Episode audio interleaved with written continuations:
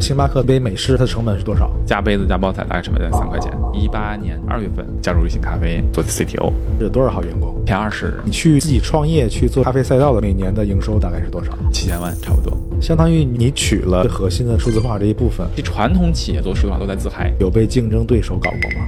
这个问题不是你自己能解决的。你希望最后走到终局的时候，那个成功或那个目标是什么？好，大家好，欢迎来到妞妈研究所啊！我们这一期呢，是我单人跟我们的主要嘉宾来去做对谈啊。今天我们请来的主咖就是 Pico 咖啡的创始人李玉峰。来，这个峰总跟大家做个自我介绍。Hello，大家好，大家叫我玉峰就好啊，是一个井流后的创业者。之前呢，在互联网工作了十年，分别在三六零、唱吧、雅虎、摩拜、美团，然后后面瑞信，后面自己出来创业做咖啡。现在做了一个连锁的零售的业态的这样的一个项目。念的什么学校？大学来念的手机贸，学的统计。那你学的是统计学，怎么还会转到这种技术类的？哎，因为初中的时候，嗯，我爸妈那会儿给我买了第一台电脑。啊，刚开始的时候就对它好奇，我就把它拆了。哎，因为牌子我们就花了很长时间复原，然后再给它装上系统以后，哎，那种成就感是有的。也许那个时候有一个好奇的引子种在了你心里。零九年七月份的时候呢，去了人民日报社，那会儿就是编辑嘛，嗯，呃，就做做金融工作，剪剪报纸啊。然后到了俩月，然后觉得这事儿不太合适。嗯，零九年下半年去了雅虎，然后那会儿就做数据分析师。嗯，啊，就分析一些这个邮件是不是有病毒啊，这是否是否有正常往来啊。但是后面就雅虎被被这个阿里收购了，因为零九年的年底，一零年就去了三六零。去三六零刚开始做的呢，就是研发工程师，嗯，后面就变成了 senior 的研发工程师啊，就带了一些小的 team 去做，嗯，然后那个一三年呢，三六零上市，我出去呢，其实那会儿就是个技术主管的三六零啊啊，出来以后呢，去唱吧。昌吧做技术总监，嗯。啊，昌吧技术总监做到一六年的年底，然后出来以后呢，就去了摩拜啊，去摩拜刚开始进去的时候就是全球的高级总监，嗯，然后做到了一七年的年底出来的，然后做了全球副总裁。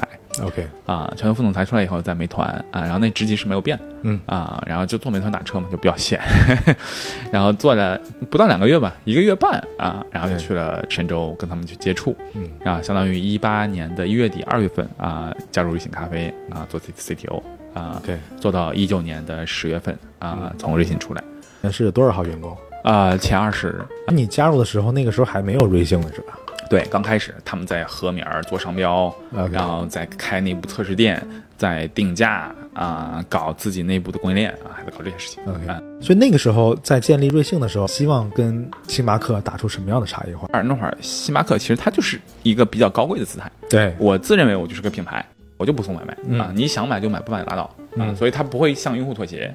对，那瑞幸呢就会向用户妥协。好，你不做外卖，我做，你你卖的贵，那我卖的便宜。瑞幸想做个渠道生意啊，所以他想做绝对性价比。去拆解以后，发现咖啡本身这个毛利就是比较厚的啊。那那么厚的毛利，我们就让出一部分来，嗯，把这个市场拢起来。嗯，星巴克杯美式一杯美式，大概它的成本是多少？大概的成本就加杯子加包材，大概成本在三块钱，但是它要卖二十多三十块钱。哇塞！一早星巴克的豆子其实也不太行，他做过几轮升级。第二就数字化的规模的能力。开咖啡店的这些生意，原来大家都开得很慢，出品很慢。嗯，为什么会很慢呢？依靠咖啡师，这个抻豆啊、磨粉、压饼、萃取，兑出一杯咖啡来。但是在瑞幸呢，我们把这些东西都系统化，OK，把它都揉在了一台全自动的机器里。面啊，我两秒出杯，做一杯拿铁。啊。但是在传统行业里面，也许它需要二十秒甚至半分钟。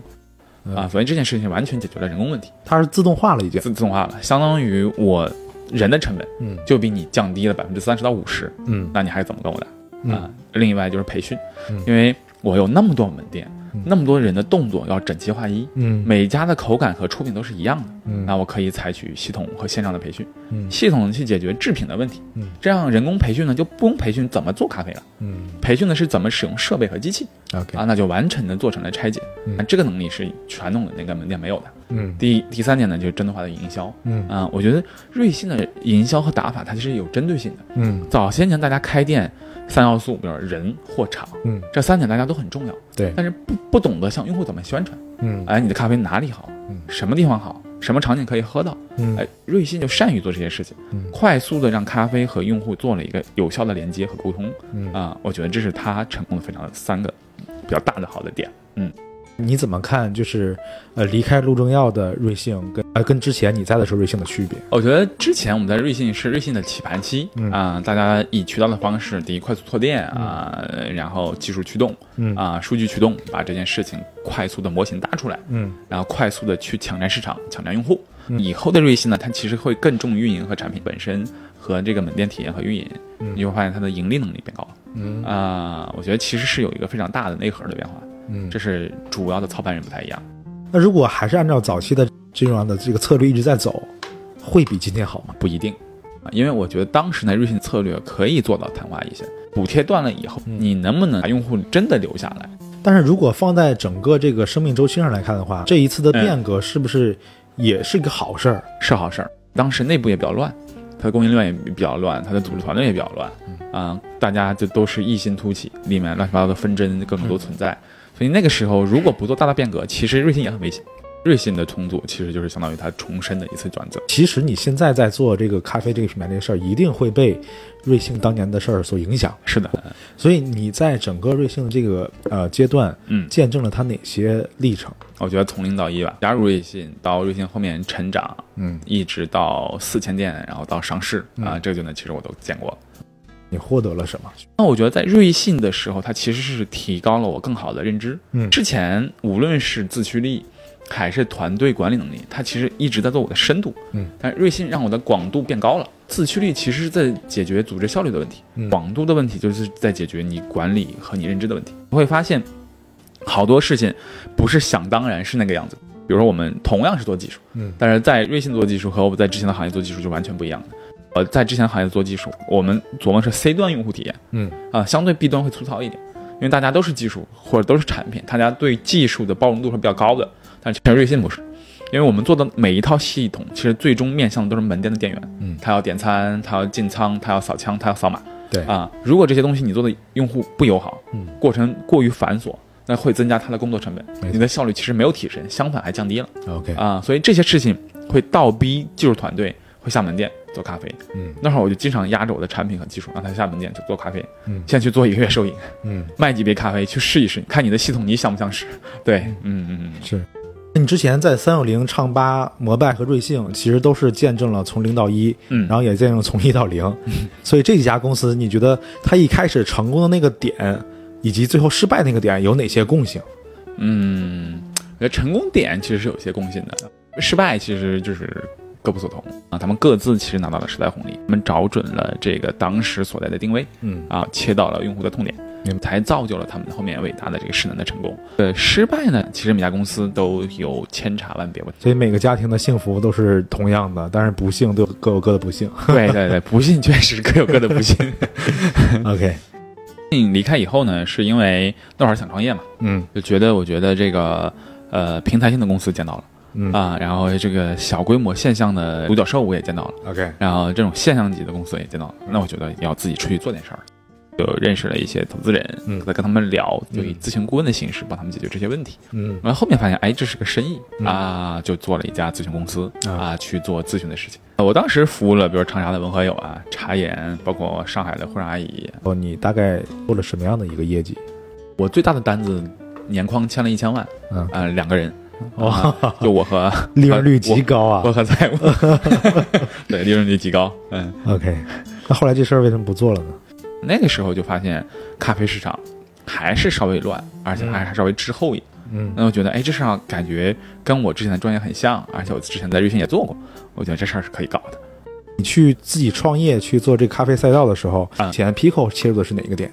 其实我在做我这个事情的时候呢，嗯，我是看了一些市面上的品牌。我现在来看咖啡赛道，其实就三块儿。啊，一块儿就是我们刚才说的，就精品小店，嗯。啊，他做精品做的很专，也或者做特调做的很专。嗯，比如说里面有代表的铁手，嗯。啊，有代表上海的这个 OPS，OK，OPS 啊，都是在精品里面做的比较专的这种。第二就是精品连锁品牌呢，规模性有规模性大一点的，嗯，比如说上海的 Manner，嗯。啊，CISO 啊，甚至做空间的 M 三。啊，我们都觉得他们在做精品连锁，且有自己的差异化，做做了一个方面做的还不错的。嗯，另一部分就是瑞幸，嗯，做咖啡饮品生意，嗯啊，对，瑞幸的盘子已经足够大了，嗯，你想超过它，没有足够多的钱。这个精品连锁里面发展很慢，嗯，而且他们很佛系，嗯，大家谁也不跟谁竞争，OK，谁也不打，对 对吧？还在上海还不敢出来，我觉得这这么多年的这个市场空间，瑞幸给你教育成这样了，你还不出来啊？我觉得他最大的一个问题。当时我们觉得，哎，我们是不是可以通过之前的数字化的能力和系统的这个模式，去快速做出一个精品的连锁品牌出来啊？所以才下场做这件事情。嗯。然后回来呢，就紧接着通过朋友去见天图去聊，相当于你先谈了融资，然后再干了这个事儿嘛。对，只不过中间那个到账期有个 gap，我是比较难受的。OK，因为你就怕他会会反悔。对，这说实话，他会反悔啊，因为因为我身边有很多创业者啊，也有很多这个融资失败的，他跟我说这个落袋为安，这个钱没到。不要想别的，都白扯，哎，都白扯啊！他给你签合同也白扯，对，官司打十年你也不会赢。我那之前的股东到账慢啊，一个月你知道，我中间我靠就天天琢磨这个是不是失败了？对我赶紧我我出去找工作，我看咨询去吧，就联系我之前的客户，要不要拜访聊一聊？慌了，慌了，对对对，还还好后面如期啊，还是比较好玩的。融了多少钱啊？两千万啊，估一个亿嘛。你们是切中是哪个赛道啊？我们其实在做中间这一块精品连锁啊，只不过是我们之前拿瑞信的这种数字化和拓渠道的这个能力，嗯，希望去做出了一个全新的品牌出来。然后对于 Manner、Ciso，我们这几个内部的竞争呢，其实我们就会有一些产品差异化的竞争。嗯啊，Pico 其实是致力做轻中式的咖啡啊。我们为什么叫轻？因为我们不会像把咖啡做成奶茶那个样子。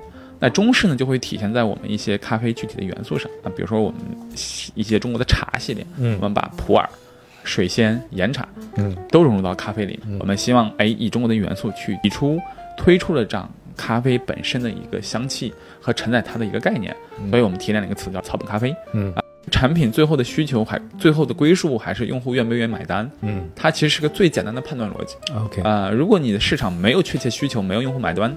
啊，我觉得这件事情其实不成立。嗯，我们在尝试新品、在跑新品的时候，也验证了，嗯啊，我们这些所谓的这种鲜叶茶的茶咖系列，嗯，已经占领我们所有的销量的这个 top 前三。嗯，其实刚才你提到的数字化这一块，嗯，他们的数字化你觉得做的怎么样？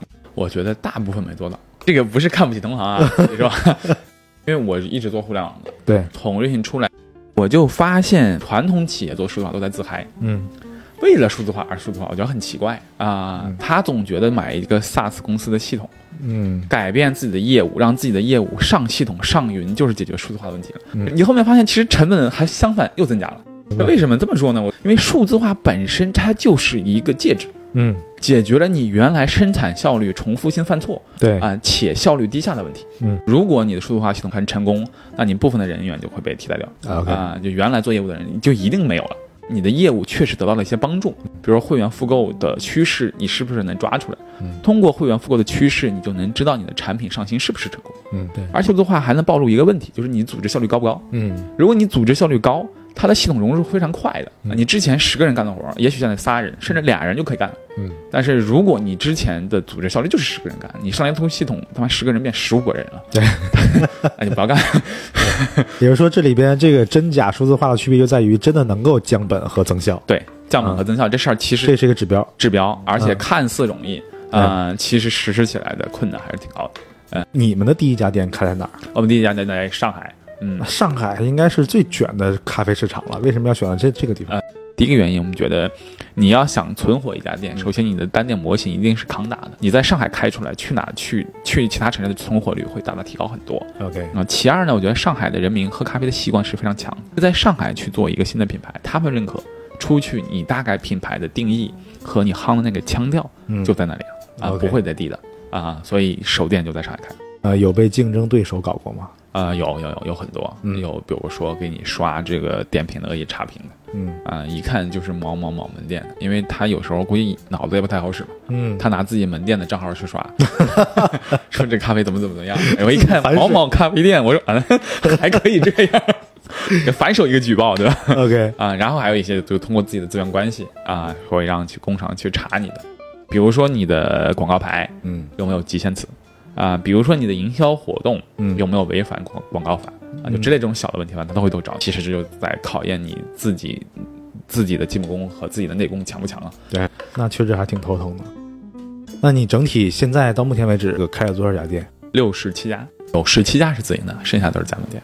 这些店面的每年的营收大概是多少？一共加起来大概一共加七千万，差不多七千万。嗯，那我觉得速度还是挺快的。之后什么时候决定要走出上海？呃，这也是归功于我们这个品牌痛苦的成长经历。嗯，二二年的三月份开始，当时我们十五平的店一天能卖一万多。嗯啊，生意很好的时候，结果上海被封了。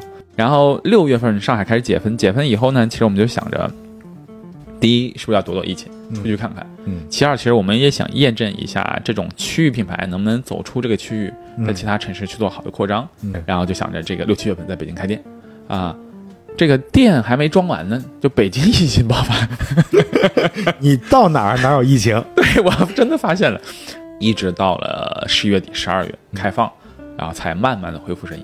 你考量一个选址或者一个区域的时候，有哪些考量的维度？嗯，几个标准吧。一个标准就是人流啊，你的人流够不够高？嗯啊，第二个就是有多少人人能留下，这帮人的长期活动范围是不是在这里啊？第三个其实就是你的目标人群是不是你的目标人群？比如说他有一堆老年人，嗯啊，幼儿园啊，那你显然不是你的用户。嗯，目标人群也要契合啊。这三个点其实很重要，符合了这三点，这个店能不能赚钱？其实你要算一算啊，算算你的盈利能力强不强？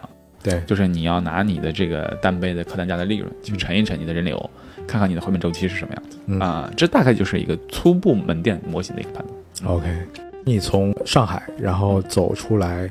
去到北方，你这中间有没有什么遇到的困难？呃，其实挺多的，因为早期咖啡豆其实都是很苦的，嗯，所以北方人呢一直停留着那个苦的习惯，对。但上海人已经经过很长时间的洗礼了，嗯，他希望咖啡里面有一些别的味道，比如说果酸，比如花香，啊，那你我们当时来北京呢，也是拿着上海同批次比较好的豆豆过来，哎，发现北方人不认。这什么玩意儿跟醋似的，酸这么酸呢？因为我喝星巴克都是苦的，你们这酸的有问题，就各种差评。我告诉你，还有杯量，因为上海都很精致嘛，我们都是三百三跟曼德尔一样那种小杯。对，北方我靠，两口这北方汉子喝没了，我靠，五百给你。是的，对，所以这两个差异，一个是呃口味，咖啡的口味，呃，一个是这个杯量，其实就是性价比。嗯，其实我们了解咱们这个品牌，也是能够看到，就有很多小红书啊，各个这个平台里边对于小绿包的一个一些传播。是的，是的。所以，那你觉得未来的这个咖啡市场是产品重要，是味道本身重要，还是它的营销和内容更重要？我觉得产品这件事情吧，是个基石。嗯，我觉得早些年往前倒三年，有句话什么叫什么“酒香不怕巷子深”。对啊，现在酒香也怕巷子深。对，我觉得产品现在就是个基础。对啊，你想做好线下生意，产品是第一步。嗯，第二步你要告诉用户你的产品怎么好，嗯，去哪儿能获得。对啊，我觉得后面的营销其实是在加砝码的。嗯，你会看通过一个小的营销节点，能让大家快速的认识你。那这样的营销动作跟内容，它是一个整个生命周期的，还是在某一个时间节点的一个重要操守？呃，我觉得它是。贯穿你企业经营的生命周期的一个状态啊！今天大家看到 Pico 的是个绿包，对，maybe 明天就变成了其他的东西，对啊！但是它一定在某些时段、某些时刻是让用户认识到你，用户现在知道你，才会去知道你产品的好。OK，如果他都不知道你，哪有尝试你产品的机会？嗯，所以可不可以这么理解？就是你觉得内容跟营销还是咖啡市场，包括茶饮品牌的所谓的胜负手？对，我觉得是助推器。创业的这个生涯里面，你觉得你做的最对的决策是什么？持续面对问题，敢于解决问题，因为人在不同的时刻遇到困难都会选择逃避。你以为你逃避起来了，或者你转化出去，你就会得到放松，其实不会啊，那个问题还会一直追着你。对，只有你找到一件事情，或者你把你的精力转移到另一件问题之上，你才会获得那种片刻的放松。是给人生找了一个抓手。创业呢，就是感觉你在黑夜里走路，嗯，就是你感觉前面是曙光，走啊走啊走，发现哎不是，还是黑的，嗯，然后感觉前面是曙光，走啊走啊走啊，发现不是，还是黑的。但是你走走走，后面你不关心它是黑夜还是白天了，你觉得它总有曙光的时候啊。也许今天不是，明天不是，但总有一天是。嗯，那就到我这里呢，我觉得就是这件事情。哎，你持续去做你认为对的事情，嗯啊，或者持续去坚持这件事情。嗯，你希望最后走到终局的时候，那个成功或那个目标是什么呢？其实我创业最初啊，嗯，就这个这个这个终局创业最初啊，肯定是想实现自我价值。嗯，对，通俗点就是赚钱。对，不辜负跟你同行人的期望。其二呢，我觉得就是想给我认为服务的这帮用户留下点什么啊！我特别怕早些年做互联网独角兽，我今天没了，嗯，用户的记忆没了，是被删除了。对，然后后面在谈论的前，哎，这是谁不知道？嗯啊，无论 Pico 的终局是说我是昙花一现，还是后面我变成了一个什么特别大的连锁企业，我都希望用户能记住 Pico。嗯，我相信如果今天我的品牌力强，嗯，产品好，其实有一天，无论是市场原因还是我们自己内部决策原因，这个事情没有了，但是我剩下的用户能记住 Pico 这家公司，嗯，我觉得就是好的。嗯，OK，好，今天非常开心啊。跟钟总聊了这么多关于咖啡市场的很独到的见解，感谢王总。哎哎，好，干杯！啊，干杯。